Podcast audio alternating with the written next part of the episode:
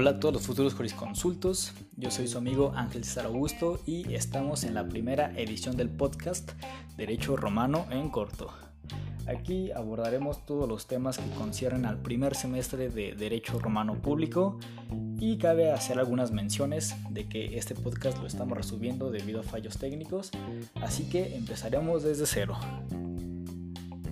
Todo lo que veremos en este primer episodio va a ser la definición del derecho romano, su importancia, conductos por los cuales ha llegado a México y finalmente las características del derecho romano contemporáneo. Vamos a entender qué es esto del derecho romano y por qué es importante estudiarlo. Así que de una vez agarren todos sus togas y empecemos. ¿Qué es el derecho romano? El derecho romano se entiende como todas las normas jurídicas que fueron aplicadas a los ciudadanos romanos desde el año 753 a.C., que es la fundación de Roma, hasta mediados del siglo VI, cuando el emperador Justiniano I hace una recapitulación de todo este lapso de tiempo y crea un libro llamado el Corpus Juris Civilis, la obra jurídica más importante que puede haber en el mundo. ¿Y por qué es importante estudiarlo? Es importante estudiarlo porque podemos entender cómo se estructura nuestro sistema jurídico actual. Así podemos ver el esqueleto, es como una radiografía de nuestro sistema jurídico actual, ya que todos los huesos, todo lo que compone nuestro sistema actual está inspirado en el sistema romanista.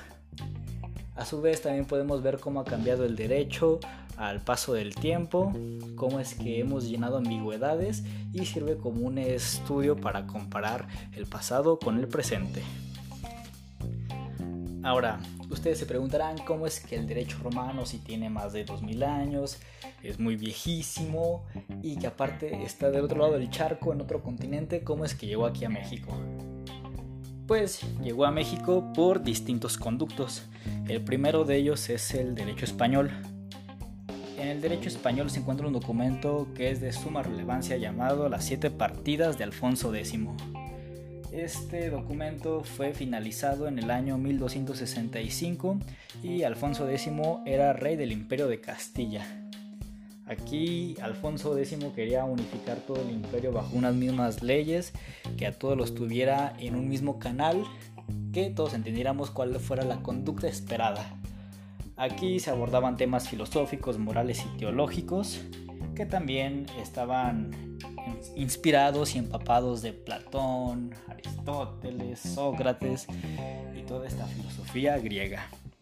El segundo documento que nos importa del derecho español son las recopilaciones de las leyes de las Indias. Las leyes de las Indias así se les denominaron a todas las leyes que aplicaron a, los, a las ciudades que estaban bajo el dominio de España, y aquellos creían que habían llegado a la India, así que se les dejó el nombre a estos pueblos en América como, como las Indias. Estas leyes sirvieron para regular pues, la conducta de todos los habitantes de este lado y fueron aprobados por Carlos II, que también fueron firmadas en Madrid en el año 1680. El segundo conducto por el cual llega el derecho romano aquí en México es gracias al derecho francés, con el Código Napoleónico o también llamado Código Civil francés, que fue redactado en el año 1804 y su vigencia todavía persiste hasta nuestros tiempos. ¿Qué se trataba en este Código Napoleónico?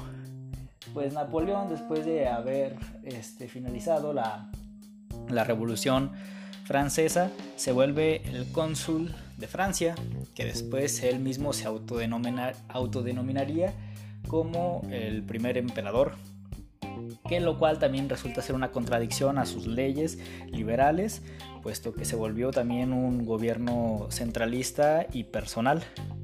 Pero lo que nos importa es lo que viene en este código napoleónico, no tanto los hechos reales. El código napoleónico lo que tenía era la igualdad ante la ley. Cualquier ciudadano que pisara Francia era acreedor a libertades, derechos y obligaciones. También con este código se terminaba el régimen feudal, este régimen monárquico absolutista y se planteaban ya la división de los tres poderes ejecutivo, ejecutivo legislativo y judicial. Aquí se defendía el liberalismo jurídico y también lo que Napoleón quería dejar bien en claro era que el derecho tenía que estar bien redactado, tenía que estar bien escrito y que fuera claro para que todos los ciudadanos pudieran agarrar sus leyes, leerlas y entenderlas para saber cuáles eran sus responsabilidades. Este derecho francés llegó a México después de la independencia, ya que nos encontrábamos escasos de un sistema el cual pudiéramos agarrar para hacer una nueva organización política y Juárez se da esta tarea de empezar a ver documentos del pasado para crear un nuevo modelo actual aquí en México.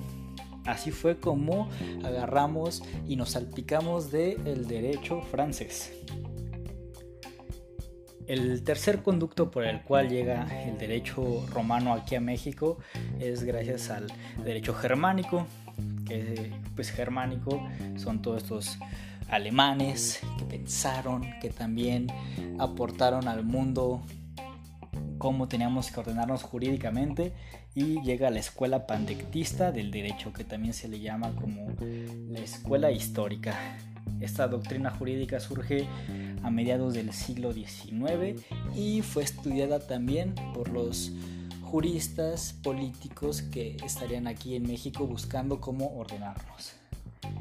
Y finalmente, el último conducto más famoso, ilustre, ícono, claramente es el Corpus Juris Civilis de Justiniano, ya que este es el mismo que abrazan todos los demás conductos que ya vimos y es una recopilación que hace el emperador bizantino Justiniano I de todo el derecho romano, desde lo más arcaico cuando se funda hasta lo último que hubo en sus tiempos, cuando el derecho ya había avanzado bastante.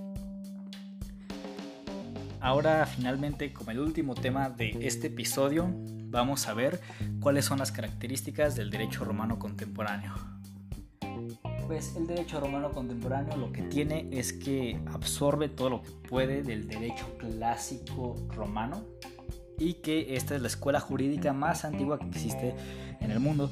Claramente todos los demás pueblos tenían sus normas, sus formas de organizarse, pero la familia jurídica de Roma ya le da una legalidad, le da formalidad al asunto y se vuelve una ciencia más que solamente una práctica.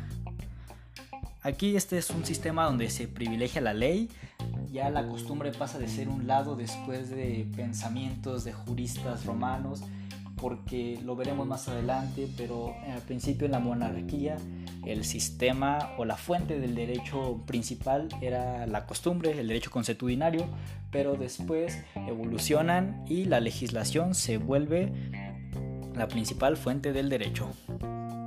Aquí también la ley tiene que apegarse a los principios de ciencia jurídica, tiene que ser una ciencia, tiene que ser un método, no nada más lo que salga de mi boca porque yo tengo poder va a ser lo que se va a aplicar. No, tiene que haber un método para hacer, interpretar leyes. También es un sistema donde la moral, los valores y la justicia son parte de lo que se tiene que buscar en estas normas. Y estas mismas tienen que ordenar las relaciones entre los ciudadanos. Y ya como último, es la familia jurídica más difundida por el resto del mundo. Hasta aquí vamos a ver en este primer episodio y en el siguiente empezaremos con lo que es la monarquía.